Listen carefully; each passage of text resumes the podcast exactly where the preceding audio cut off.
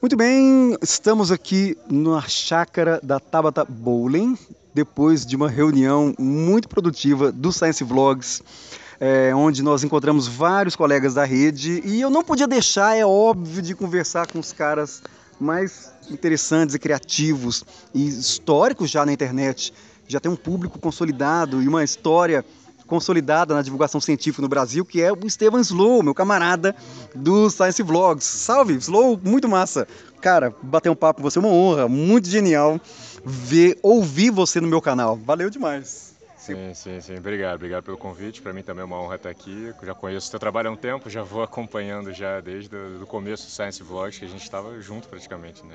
Quatro anos atrás, mais ou menos, que a gente começou Imagina, o seu. Pois é. E é bom registrar que a gente está aqui no meio do ambiente de churrasco, né? A gente não está num estúdio, a gente não está em lugar, a gente estava aqui, ele tomando uma cerveja, batendo papo, falando por que a gente não pega o celular e vai ali rapidinho, a gente grava o podcast e a gente continua a conversa que a gente já estava tendo praticamente, né? Então, um ambiente informal, um ambiente amigável. Exato porque realmente é, eu, eu, eu fico é, com pena de não compartilhar essas coisas que a gente conversa em off com o público, porque o público gosta do nosso conteúdo, né? Vê que a gente se esforça para criar coisas e tem muito bastidor legal para compartilhar.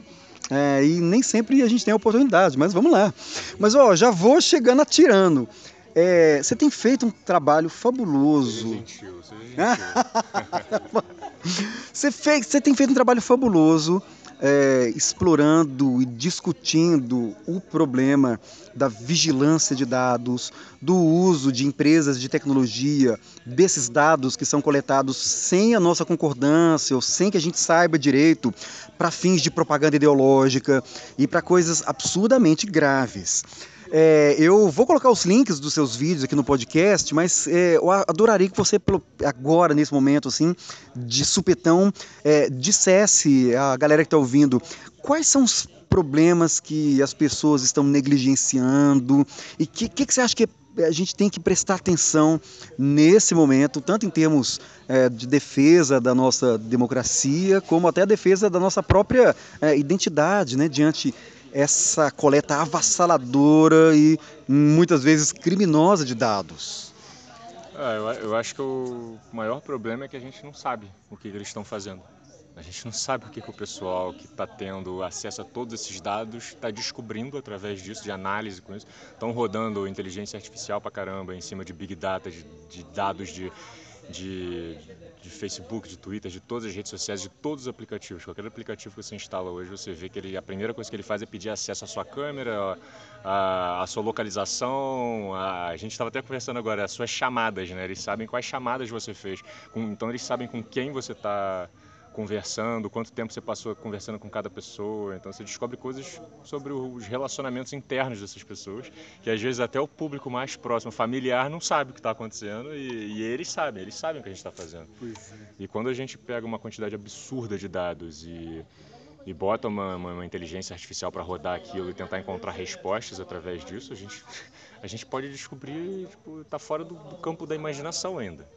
Né? Tipo, nós que estamos aqui nessa primeira geração que está passando por isso, a pois gente não sabe é. o que eles estão fazendo. A gente não sabe o que, que é, qual é a possibilidade através disso, o que, que você consegue fazer com esses resultados, sabe? Eu vi um, um estudo que parece que ele teve resistência para ser publicado, mas ele acabou vazando, que foi do Facebook, alterando o algoritmo da rede para ver se ele conseguia mudar as emoções que estavam sendo extraídas daquelas pessoas. Então, tipo, você pode modificar às vezes o algoritmo e você conseguir, vamos supor que uh, é, que, é que é complicado, eles estão extraindo um monte de coisa, né? Tipo, antes era só o like e o dislike. Aí o, o Facebook passou a usar cinco emotions diferentes, em tristeza, uhum. felicidade, surpresa, raiva. Tipo, pra, você acha que, que aquilo ali é só para melhorar a nossa relação? Aquilo ali é para eles conseguirem mais dados sobre a gente, sobre como a gente se sente uhum. quando a gente vê cada tipo de conteúdo. Se as pessoas gostaram, se as pessoas não gostaram, se elas estão raivosas, se elas estão esperançosas, surpresas. E, e através disso, ele, eles conseguem foi pelo que eu entendi desse estudo, né? Tem que, tem que dar uma olhada, mas parece que eles conseguem tipo, tirar interpretações disso e sabe-se lá que conclusões que você chega a partir disso, né? Isso. Se você consegue alterar as emoções que estão sendo extraídas de dentro das redes sociais, será que você consegue guiar a opinião pública para uma direção dentro do campo da lógica, sem que elas nem percebam o que está acontecendo, achando que estão sendo convencidas aí naquela direção? Exato, achando que é uma emoção natural, né, espontânea, Isso. mas na verdade é uma indução, uma indução a partir de de um histórico das suas próprias emoções. Ou seja, eles sabem o que a gente quer antes que a gente saiba o que a gente quer e é. vai tocando bola. É, eu me lembro desse estudo, de fato. É, eles alteraram as, o humor uhum. de um grupo grande de usuários manipulando o que, que se colocava nos feeds. Sim. É, muita gente acha que. Né? Então, a gente acha que o feed é natural, né? a gente não tem é. consciência das regras. Isso é muito complicado. E, e aí, Slow, me vem um, um, uma, uma contradição que para mim não está bem resolvido. Eu realmente gostaria. É uma pergunta mesmo, não tem nenhuma conclusão sobre isso. Que é essa ambiguidade que eu sinto muito, por exemplo, ao utilizar a rede social. Porque parece que eu sei que eu estou sendo controlado, eu sei que há induções, eu sei que às vezes eu entro numa roda viva de interação que é tóxica, mas ao mesmo tempo, às vezes eu acho, não, vale a pena, porque eu estou aqui falando de ciência. Como é que você resolve essa contradição? Falar de ciência em um ambiente que é tóxico por natureza, que induz as pessoas, que você não tem muito controle. Eu, eu gosto de ser otimista, assim. Eu sei que o futuro pode ser pessimista ou ele pode ser otimista. Eu gosto de apostar que ele, na, na, versão otimista do futuro, porque isso me dá força para agir da forma como eu ajo. Uhum. Né? Se eu apostar no futuro pessimista, então, tipo, eu, eu, eu, não tenho por que fazer as coisas que eu faço. Né? Eu, eu, espero um futuro progressista, um futuro que estaria disposto a tentar melhorar a sociedade. Então, tipo, o YouTube já está um tempo o Facebook, né? O Facebook agora deu uma baixada, mas o, o Twitter, essas plataformas elas tentam pelo menos passar a impressão que elas estão preocupadas com, com, com, com o problema delas em relação a à educação, a, ao quanto que, que, as pessoas estão disseminando fake news e, os problemas que as plataformas causam. Né? Eu acho. Peraí, deixa eu pegar o ponto. Que eu fiz é a uma, questão. Um grande, Isso, não, é genial. É, será que é uma contradição, né? A gente é, saber que rede social é tóxica e que induz a controle social e ao mesmo tempo a gente está lá participando, é, tentando interferir. Sim, eu conto que em algum momento tem essa esperança de que em algum momento elas vão tentar colaborar, porque elas vão ver o, o problema na, na, sociedade, ou pro, os próprios estados, os próprios países vão forçar elas, igual os Estados Unidos está pressionando uhum. o Facebook, chamou eles lá no tribunal, para tipo, vocês não podem deixar isso acontecer, sabe? Vocês não podem simplesmente fazer uma, uma máquina de propaganda gigantesca de desinformação proposital para poder alienar um público em cima de, de algum assunto. O Facebook especificamente eu fiquei muito decepcionado, porque eu tava nessa esperança de, porra, eles vão, eles vão perceber a merda que aconteceu e vão, vão modificar alguma coisa na política da plataforma. Mas eles falaram que recentemente agora que eles não têm interesse nenhum nessa, nessa campanha americana agora de, de tentar combater a desinformação propagada dentro da rede. Porque ele fala que isso aí é um problema que a sociedade tem que resolver, que o Estado tem que resolver, porque aí passa a ser um controle de informação. O que, que é a informação que pode ser passada adiante e qual que não pode ser passada adiante, né? Qual que é a fronteira entre isso?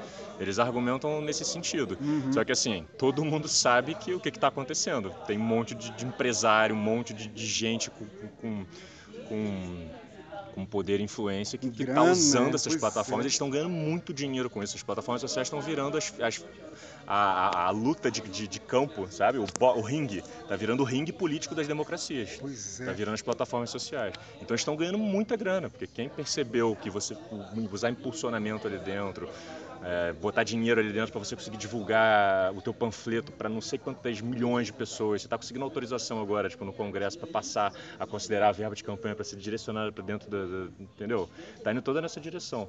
Então, tipo, se se as plataformas de dados é, começarem a serem seduzidas por esse poder da extrema direita que está subindo agora, que está causando a, a desinformação proposital para alienar as pessoas, a gente está fudido, cara. A gente está a gente tá fudido mesmo, porque a gente precisa da ajuda delas para resolver esse problema. Pois é. Então a gente precisa contar que elas vão ser progressistas nesse sentido e vão tentar ali amenizar o que está rolando e administrar e fazer com que as democracias continuem funcionando de forma saudável. Pois é, não, é, é você falou uma coisa de fato, eu concordo nesse sentido de que é, talvez não seja tão contraditório estarmos nas plataformas fazendo a crítica a elas, justamente porque nós somos otimistas, né? A gente critica para apontar onde não queremos ir e como comunidade, né, tentar fazer um esforço aí para direcionar e pressionar, porque é, é, eu lembro do Jaron Lanier falando, o problema é o modelo de negócio, né?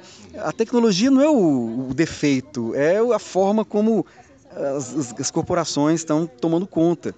É, e eu, vi, eu vejo, às vezes também, é, acho que é uma reflexão importante, tem gente que tenta, não sei se minimizar, ou argumentar que não, a política sempre foi assim, e que rede social é só um, um instrumento, mas que o problema está sendo superdimensionada.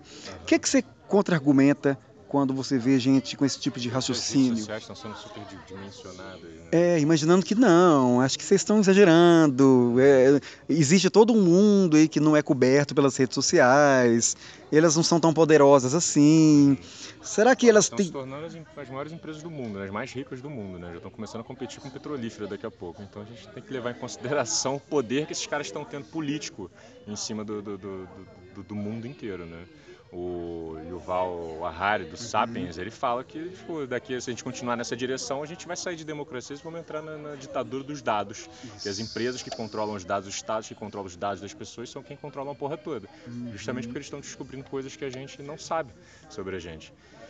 Nessa subestimação, eu, eu sinceramente acho que está tendo uma subestimação gigantesca do que está rolando. A sociedade está subestimando esse assunto. Jornalistas, muitos intelectuais. Eu acho que isso tem um pouco de, de conformismo por você ter passado a maior parte da sua vida aprendendo que a sociedade funciona de certa forma e hoje a gente tem uma variável fodida nova que ninguém sabe lidar direito, que são a, a, como que as redes sociais e a internet transformou as nossas relações e a informação, a disponibilidade de informação. A sociedade humana se constrói acima de como que a gente como que a informação está sendo distribuída entre as pessoas. Isso transforma a sociedade inteira.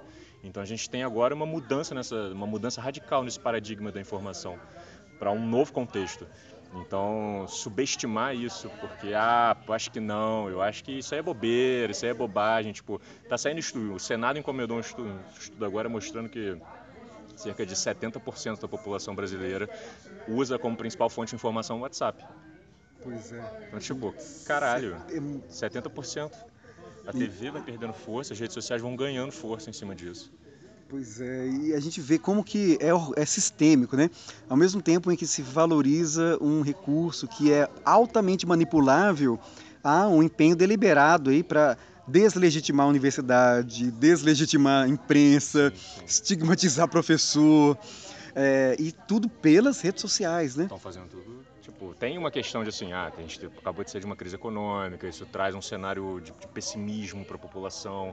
Mas a minha opinião é que a crise econômica deixa a população vulnerável uhum. emocionalmente uhum. a se agarrar a quem, quem, quem traz aquela resposta, aquela esperança. E esse modelo de propaganda para falar nós temos a solução de todos os problemas está sendo feito através das redes sociais. Uhum. Putz, de fato. Nossa, é um contexto. E, e como é que a, a, divulgação científica entra nessa? Porque é, a gente, de novo, né, nesse contexto de deslegitimação da ciência, é, a gente vê que isso é tática para que não seja denunciado, porque parece que há um, uma, um esforço para que nem essa lógica seja denunciada, para que é, fique mais fácil né, o argumento, o controle, etc. É, você acha que nesse momento as estratégias atuais de divulgação científica estão num rumo legal? É, onde você vê grandes lacunas e o que, que a sua experiência te demonstra sobre caminhos que a gente ainda precisa explorar?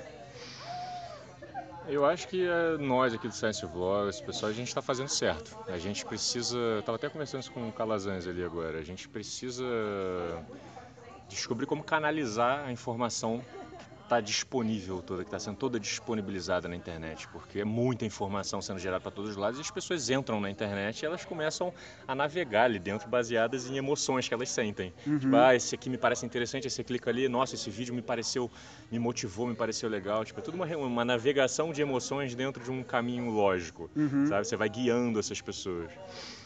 E, e as E muita gente está entrando agora justamente para tentar desviar esse caminho dessas pessoas, pois baseando é. na emoção para levar ela para alguns campos.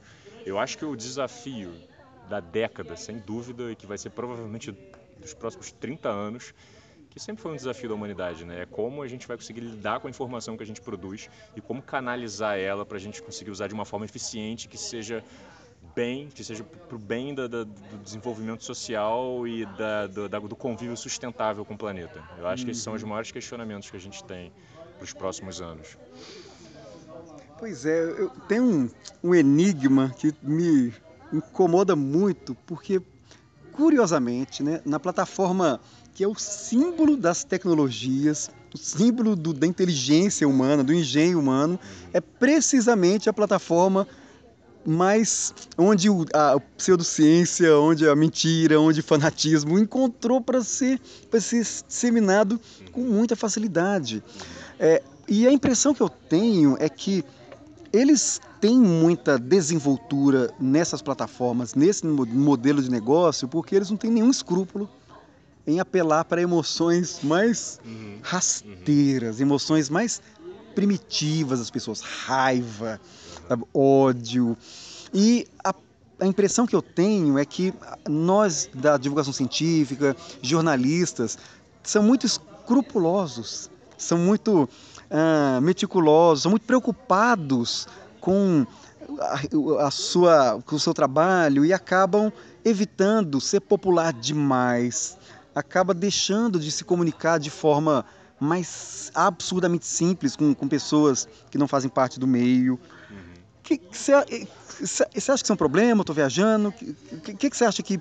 Eu acho que a gente está passando um dos períodos mais cruciais de transição da, da, humanidade, assim, igual você teve, sei lá, aqui na história, na história ocidental, né? Você tem tipo ali o Renascimento que faz uma revolução uhum. cultural e que você tem tipo um monte de gente produzindo um monte. Você tem a, o surgimento da, da, gráfica, que faz com que a informação possa ser passada cada vez mais. E isso aí, tipo, gerou junto com as grandes navegações que trazem informação para dentro da Europa de fora. Então, tipo assim, temos um boom da informação. Como é que a gente vai lidar com isso? Caralho, os caras entram em crise, começam a ter ideias. A igreja tenta voltar para segurar isso e não deixar com que, que, perca fiéis pelo questionamento do que está rolando.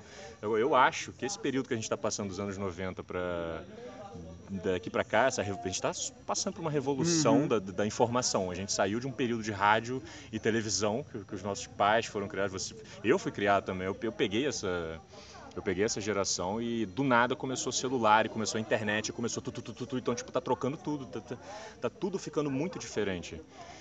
E eu acho que isso, isso traz muito medo para as pessoas que já são profissionais, especialistas e já se acostumaram a interpretar então, a sociedade de uma forma. Uhum, estão confortáveis no seu métier, né? E de repente Sim tá todo mundo perplexo, né? É mais fácil você falar que, ah, eu acho que isso não tem tanta relevância sobre o, as relações sociais e não sei o quê, do que você tentar entender o que está acontecendo. Hum, Porque para você tentar hum. entender, você vai ter que estudar tecnologia, você vai ter que estudar é, como é que as inteligências artificiais estão conseguindo analisar uma questão que você vai ter que estudar Big Data para saber o que é você extrair dados da população inteira e você tentar tirar alguma coisa dali de dentro. Tipo, não é um campo fácil, é um campo difícil de conhecimento de fato. E aí é mais fácil você empurrar isso pro canto e se manter ali naquela sua posição confortável e segura de que você entende o mundo, você uhum. entende tudo e ficar tentando passar a vida depois arrumando é, explicação pro que que tá acontecendo. Pois é. Às vezes ganhando dinheiro com essas explicações equivocadas, é. né? Como é muita Exatamente. acontece muito com jornalistas, consultores e tal. É, e sobre essa questão de aprendizagem, eu acho que o seu caso é particularmente interessante. O Davi, eu fiz uma entrevista com ele num podcast, inclusive está aqui o link do podcast em algum lugar aqui. É, é, um, é um problema que é o seguinte: a gente vê que, é, por um lado, a ciência tem sido desqualificada e etc. E há um anti-intelectualismo muito evidente nos nossos tempos. É, agora, por outro, e, e, e ao lado desse anti-intelectualismo, há um discurso aí que propõe o autodidatismo, dizendo que não, tá, as informações estão todas aí nas redes sociais. Uhum. Só que a gente vê também que há muitas armadilhas né, nesse autodidatismo, porque há muita informação errada, muita coisa falsa, e nem sempre as pessoas têm o espírito crítico é, aguçado, aprimorado o suficiente para discernir. Uhum. O seu caso é exemplar, porque você conseguiu aliar o que há de melhor do autodidatismo ao ser rigoroso nas suas pesquisas, ao defender ciência com muita naturalidade, com muita clareza, com muita consciência e com muita domínio de causa. É, e é, eu, isso é um problema que eu acho muito sério também. O que é que você, na sua experiência pessoal, aprendeu e que recomenda para essa geração que realmente tem razão ao buscar as suas próprias fontes de informação, mas que não podem cair nessas armadilhas? Como é que você faz? Cara, eu acho que eu tive muita sorte, na verdade. Apesar de tudo, eu tive sorte, porque eu sou o caso de uma geração que nasceu com os nossos pais ali ensinando o que, que era informação de qualidade, que passava ali na televisão, ou você tinha uma enciclopédia no armário, a Barça, eu li a enciclopédia Barça um monte de vezes na minha infância, e, e eu vi esse, essa transição para a informação disponível na internet. Uhum. Então, tipo, isso já me gerou, eu já tinha uma, uma, uma noção de que eu não poderia tipo acreditar que existia uma canalização de informação, que existia informação de credibilidade, informação que você podia levar isso mais a sério.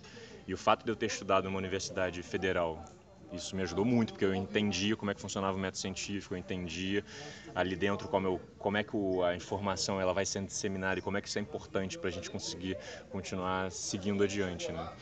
E eu vejo, cara, eu vejo o pessoal hoje na internet, já faz o quê? Esse, esse boom assim das redes sociais foi o quê? Em 2012, 2010, é. o Orkut ali estava surgindo. Uhum. Pô, o pessoal que tá, dessas gerações mais recentes que está fazendo 18 anos agora já nasceu dentro disso.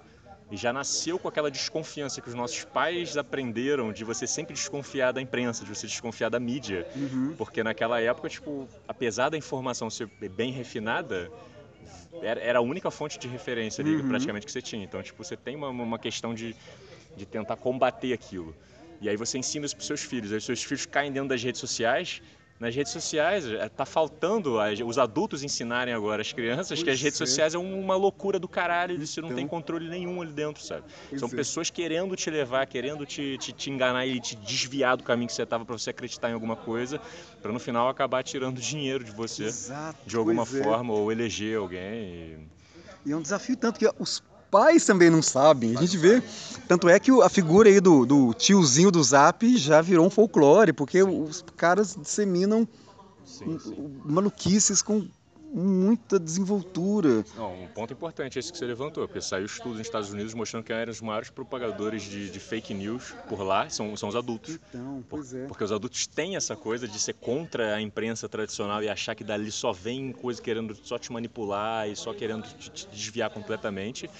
E, e, como esteve a vida inteira recebendo essa informação mastigada, acha que hoje tudo que se recebe no celular também foi mastigado.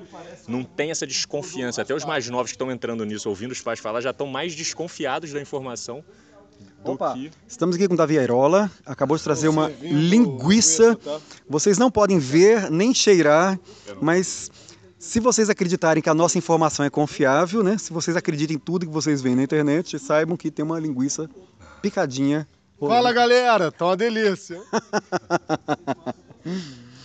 pois é, esses. É geral, é, são, são, são, são todas as gerações, na verdade, que estão caindo nisso. E a gente precisa muito rápido que a gente comece a pensar em formas de como lidar com isso, de como canalizar essa informação novamente, né? Uhum. Como, como, como conseguir refinar isso para poder educar as pessoas através das redes. Porque não tem como fazer com que as pessoas não vão para as redes para se educar. Né? Tipo, elas já estão fazendo isso. Uhum. Então a gente tem que mostrar o caminho. A gente tem que mostrar que existe um caminho seguro dentro da internet em que você pode navegar, você pode encontrar as respostas para os seus questionamentos, você pode encontrar pessoas que, que, que se identificam ali com as conclusões que você está chegando. Não tem problema. A gente vai criar vários grupos diferentes, a gente vai criar divergência de pensamento, mas se isso for fundamentado e bem baseado, a gente vai estar tá fazendo ciência na hora que a gente for discutir. Uhum. A gente vai estar tá discutindo de uma forma madura, de uma forma que faça sentido. Uhum. E através disso eu tenho certeza que a gente é capaz de, de, de mudar a nossa interpretação de mundo para algo muito mais mais, mais favorável para todos nós. Mas enquanto esse caminho não estiver bem estabelecido, tá todo mundo boiando, boiando, indo cada um para um lado e tipo, ninguém sabe. E, está sendo manipulado, né? O caminho está sendo direcionado, as pessoas estão é. direcionando essa maré para conseguir interesses políticos e poder e, e porra toda. E econômicos, pois é. é e, e o, um caminho que você demonstra no seu canal que eu acho fantástico, né? Você tem formação em biologia, mas ao mesmo tempo você transita com muita desenvoltura em vários campos, né? Você vai da história, você vai para comunicação e você faz comunicação frequentemente de maneira mais inteligente direta ao ponto do que muitos comunicadores que curiosamente parecem ainda reféns né, de uma lógica que já foi ultrapassada. É, qual é a. Como é que você faz para lidar com essa interdisciplinaridade? Isso é, eu, eu, pergunto, já pensando que eu sei que tem muitos ouvintes que são jovens, que ainda estão meio perdidos, que estão tentando escolher uma carreira e que ficam com medo. É, como é que você faz essa separação? Como é que você, como é que você discerne? Como é que é o processo de raciocínio para transitar tão bem em várias áreas?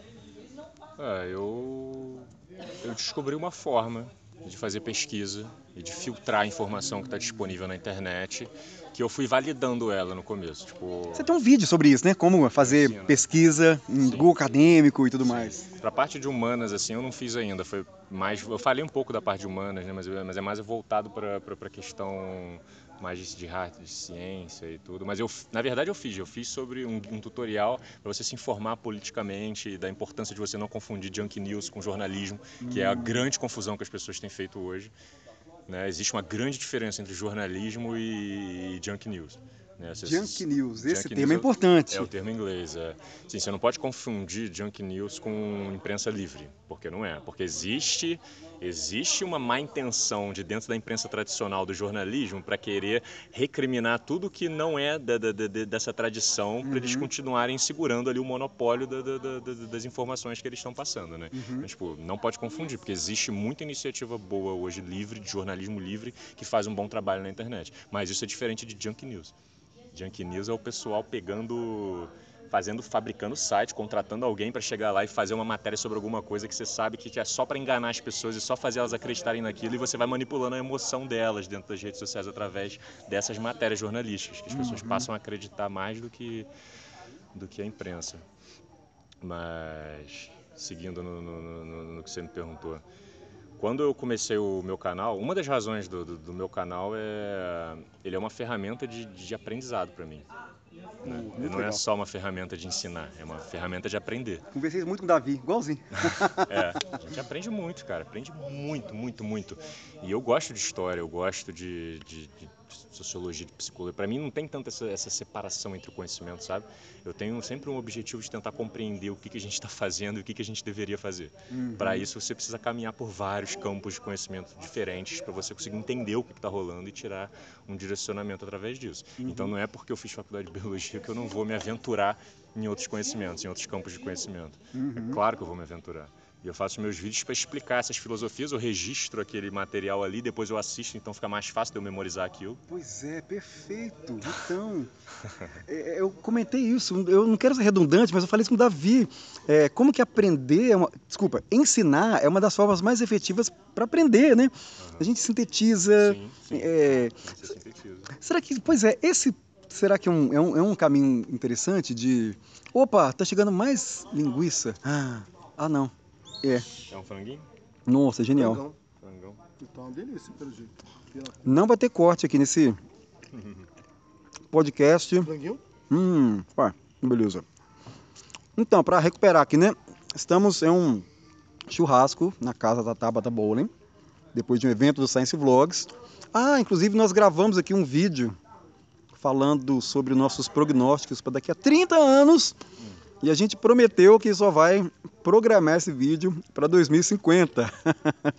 então já cliquem lá na, no YouTube, na estreia do vídeo, quando eu, eu vou colocar o link aqui quando o vídeo estiver é, no ar. No ar não, quando estiver programado, para vocês clicarem no link de programação para que vocês sejam notificados daqui a 30 anos e vejam esse vídeo que a gente é, criou aqui.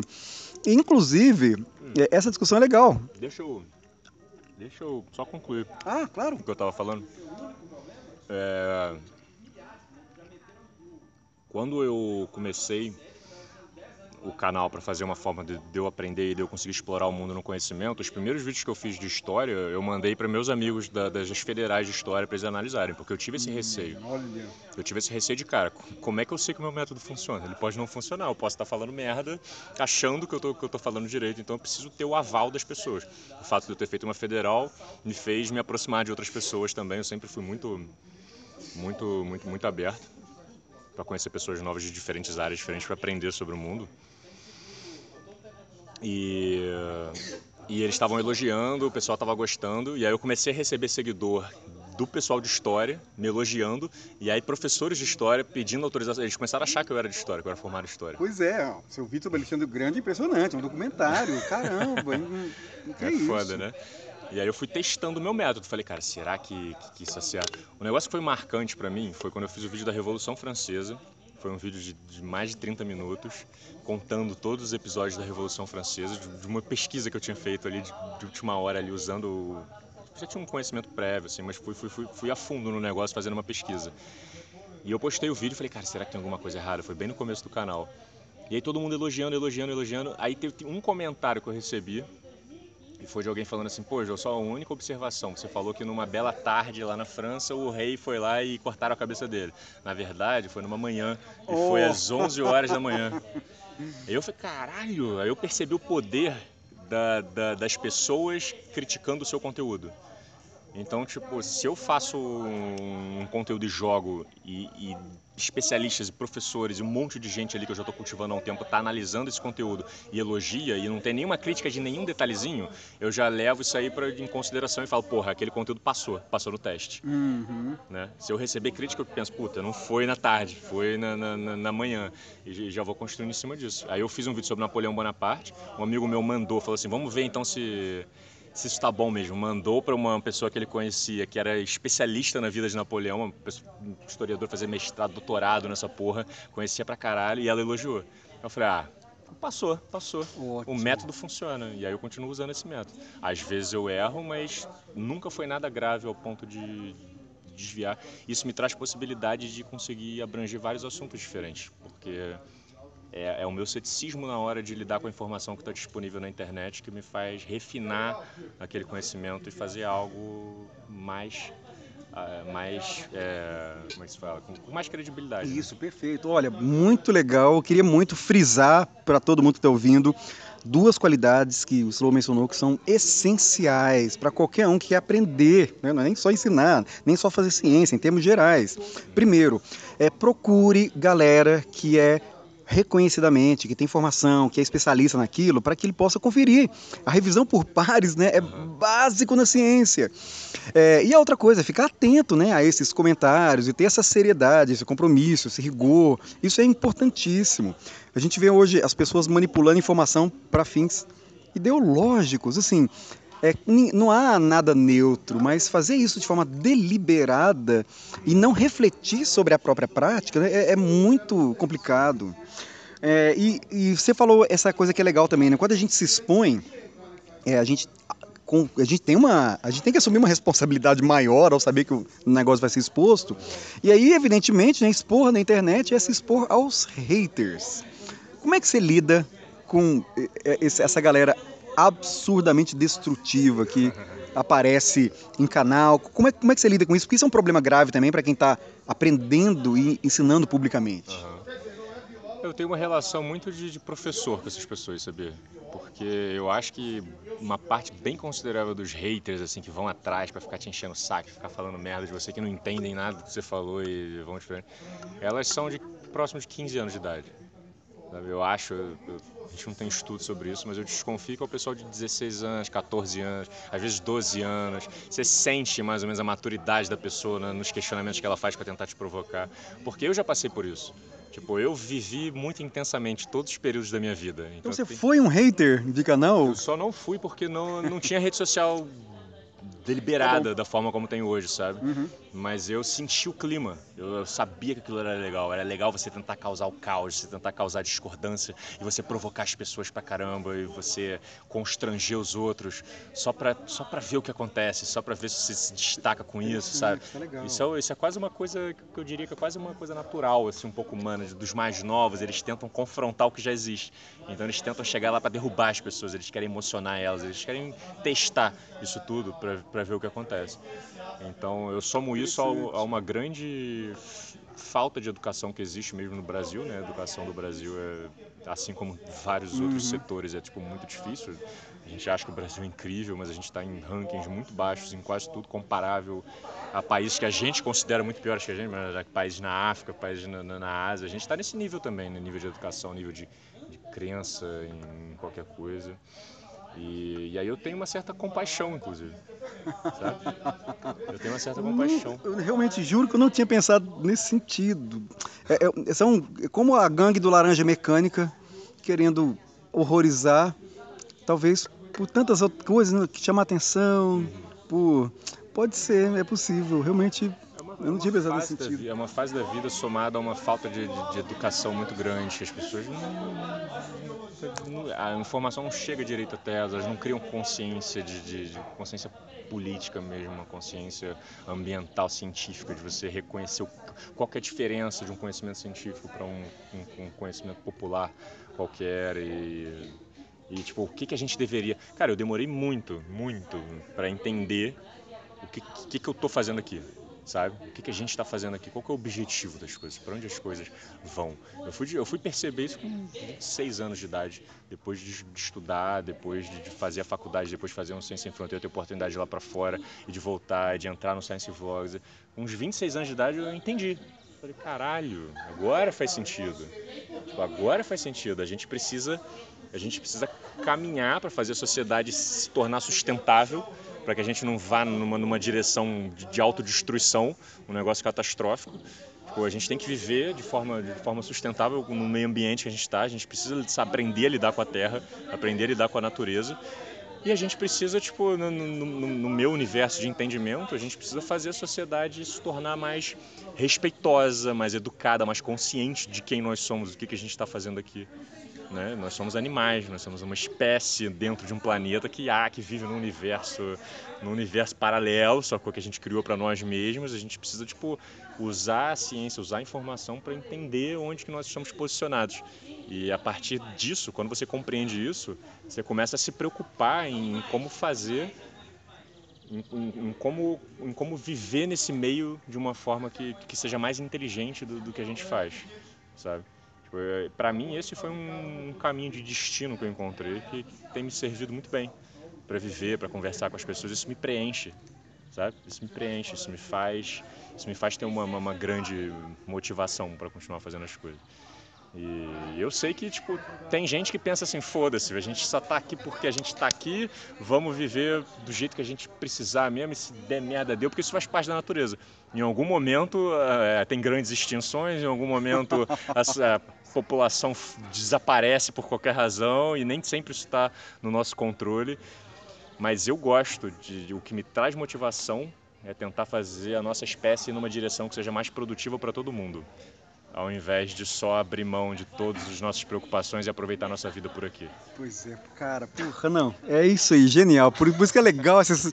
Eu aprendi um negócio, a gente tem que terminar no auge, no melhor ponto da, da entrevista, porque pessoal vai ficar alucinado para poder conhecer o canal do Slow.